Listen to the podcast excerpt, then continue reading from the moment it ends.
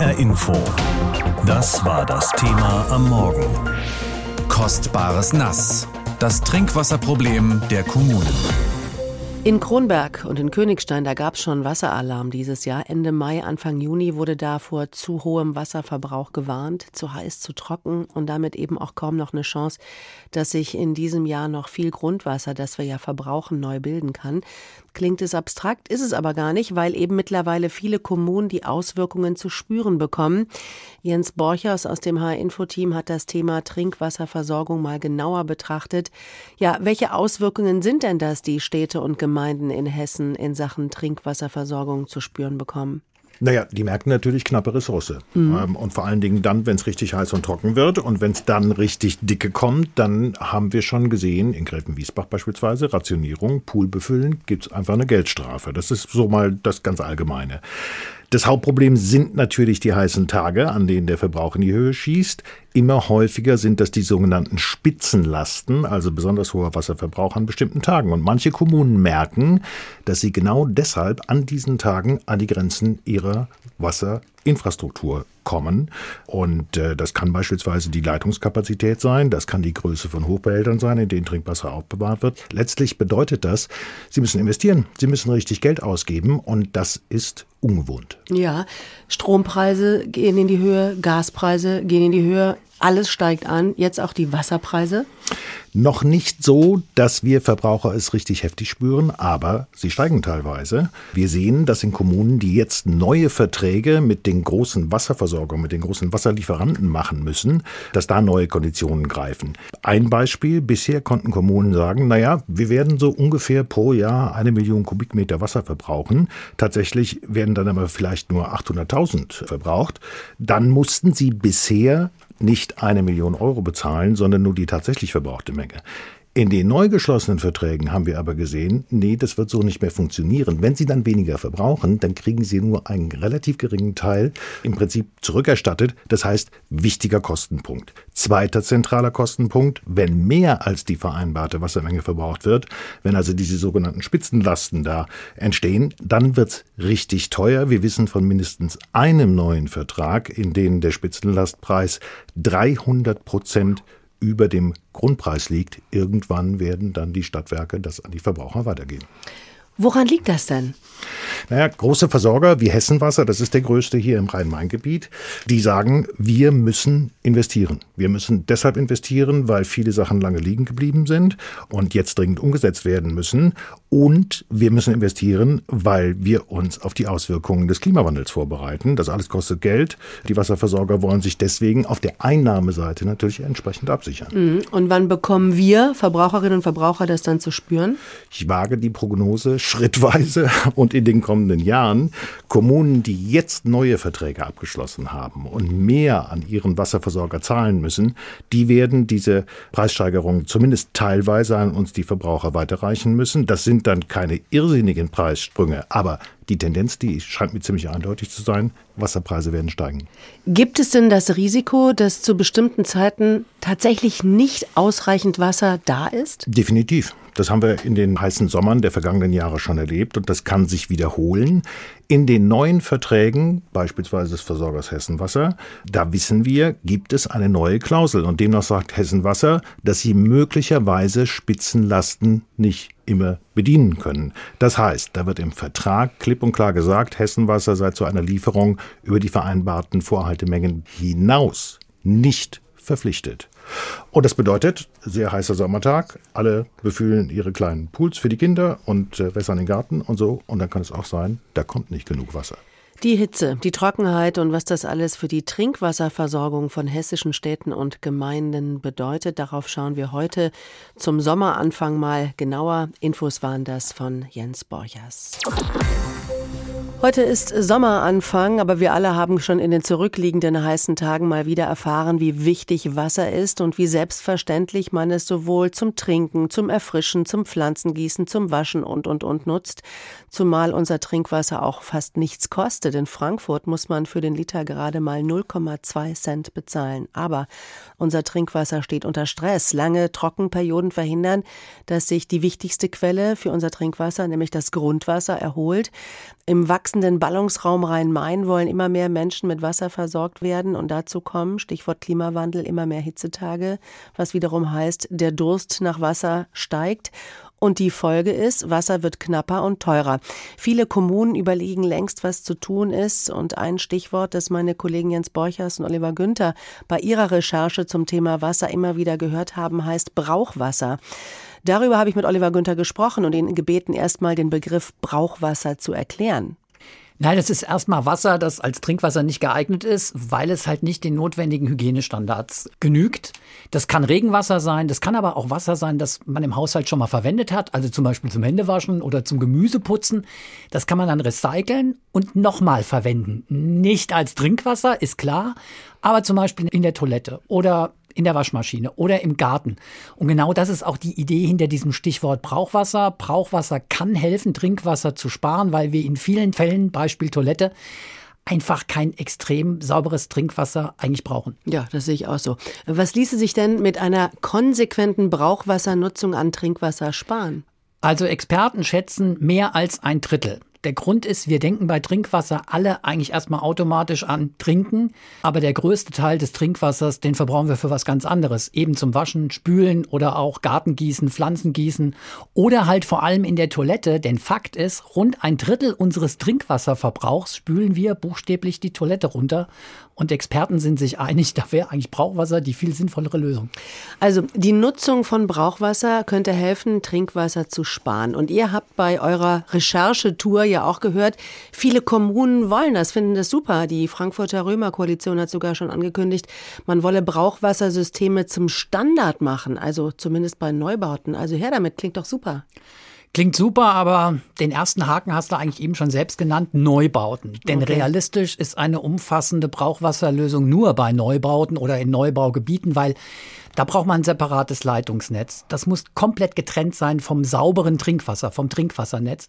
Und sowas nachträglich in ältere Häuser reinzubauen, das ist irgendwas zwischen unbezahlbar und unmöglich. Also bleiben Neubauten. Die Frankfurter Umweltdezernentin Rosemarie Heilig von den Grünen hat uns gegenüber im letzten Jahr, im vergangenen Jahr gesagt, das kommt, das müsse sie jetzt nur noch mit dem Stadtrat für Planung und Wohnen, Mike Josef von der SPD, abstimmen. Den haben wir jetzt für heute Morgen für ein Interview angefragt und haben eine Absage kassiert und unserem Eindruck nach, weil die Stadt da einfach bislang nichts vorzuweisen hat. Fairerweise muss man sagen, die Römerkoalition in Frankfurt ist jetzt gerade mal neun Monate im Amt, aber Tatsache ist halt auch, wenn man jetzt Brauchwassersysteme vorschreibt, einführt, in Neubauten, in Neubaugebieten, dann kostet das viel Geld, richtig viel Geld.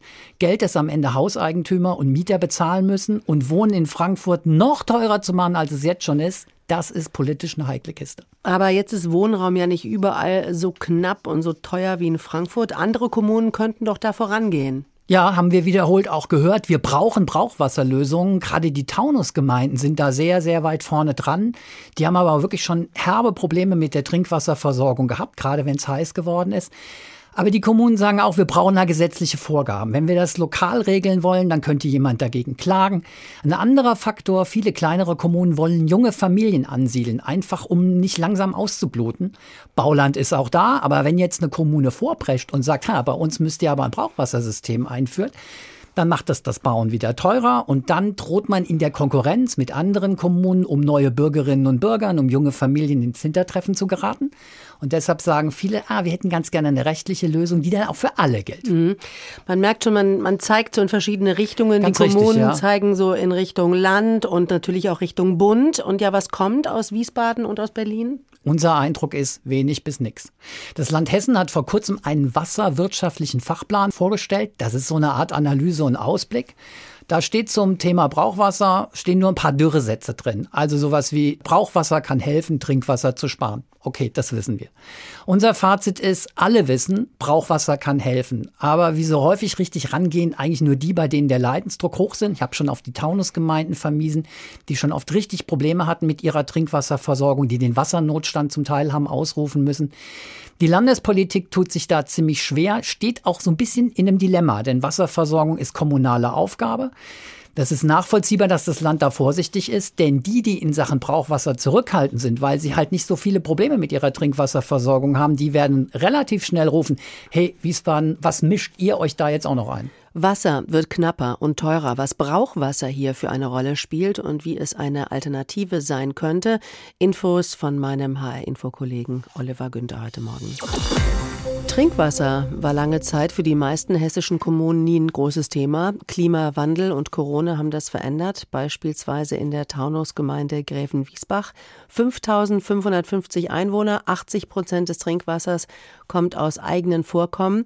Gräfenwiesbach musste sich bisher nicht groß ums Wasser kümmern, bis im Sommer 2018 plötzlich kein Wasser mehr da war und Grävenwiesbach den Trinkwassernotstand ausrufen musste.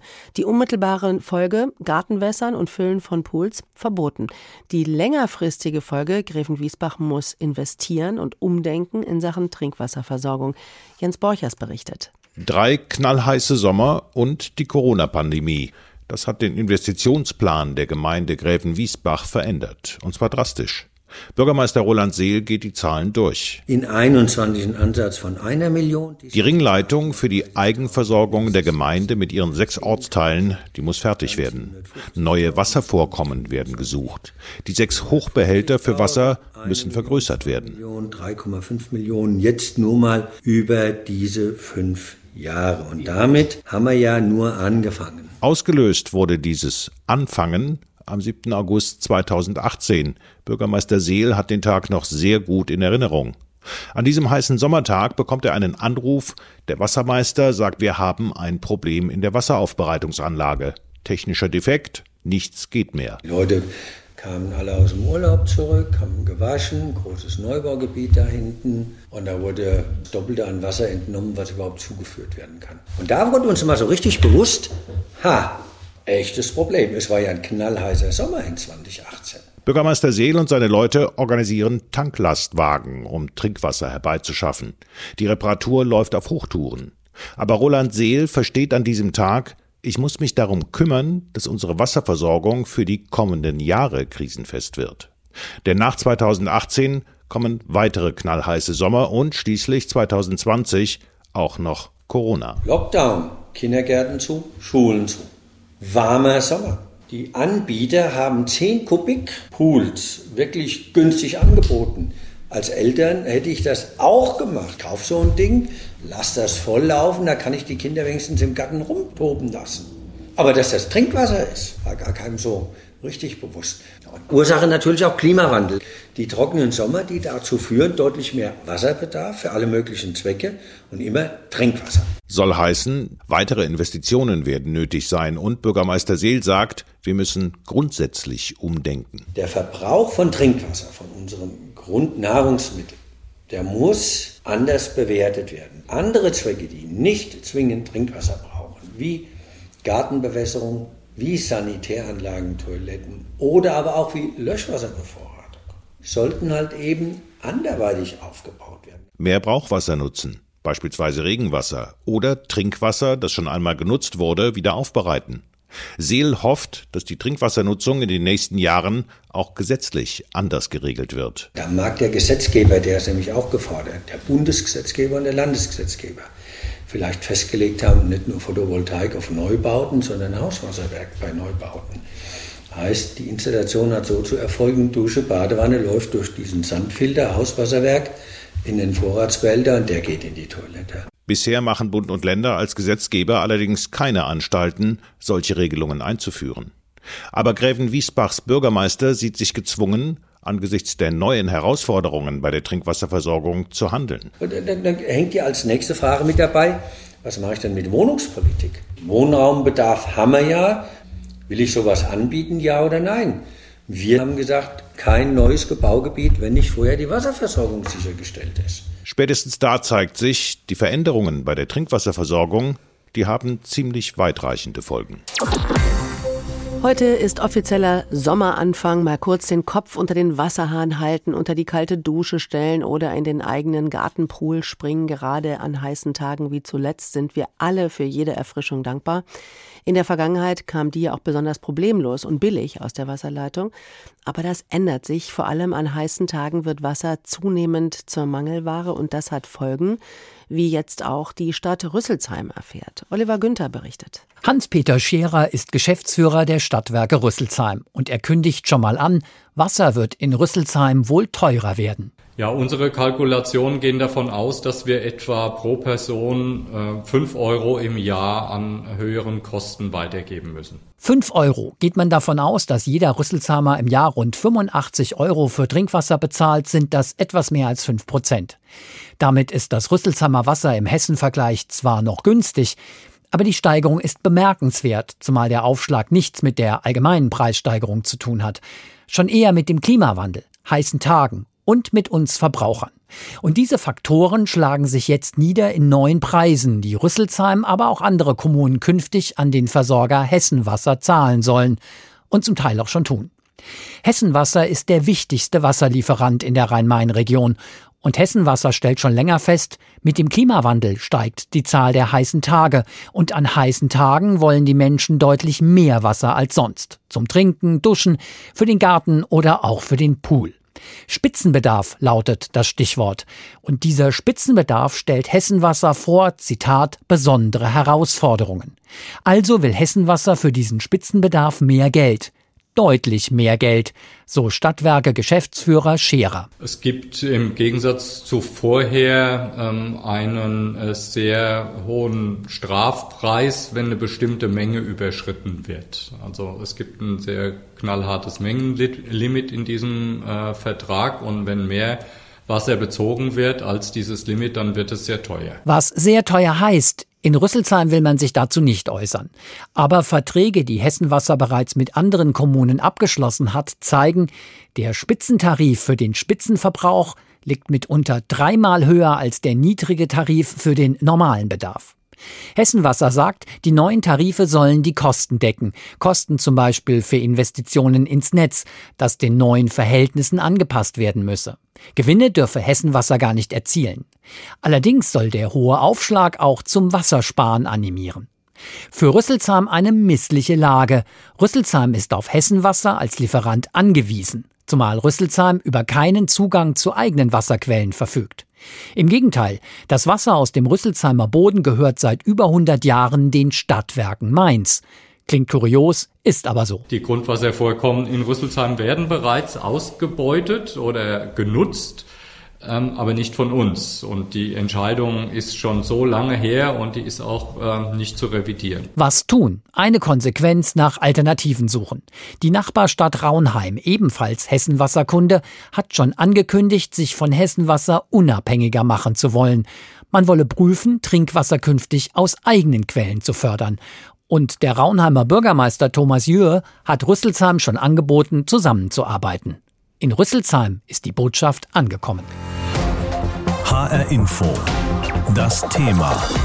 Wer es hört, hat mehr zu sagen.